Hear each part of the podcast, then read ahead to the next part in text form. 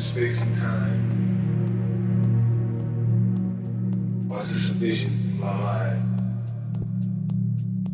I know the leaves are green. They only turn to brown when autumn comes around. I know just what I say. The day is not yesterday. And all things have an ending. But what I'd like to know could a place like this exist so beautiful? we have to take our wings and fly away to the visions in our mind. This is what my my idea and my feelings are about today.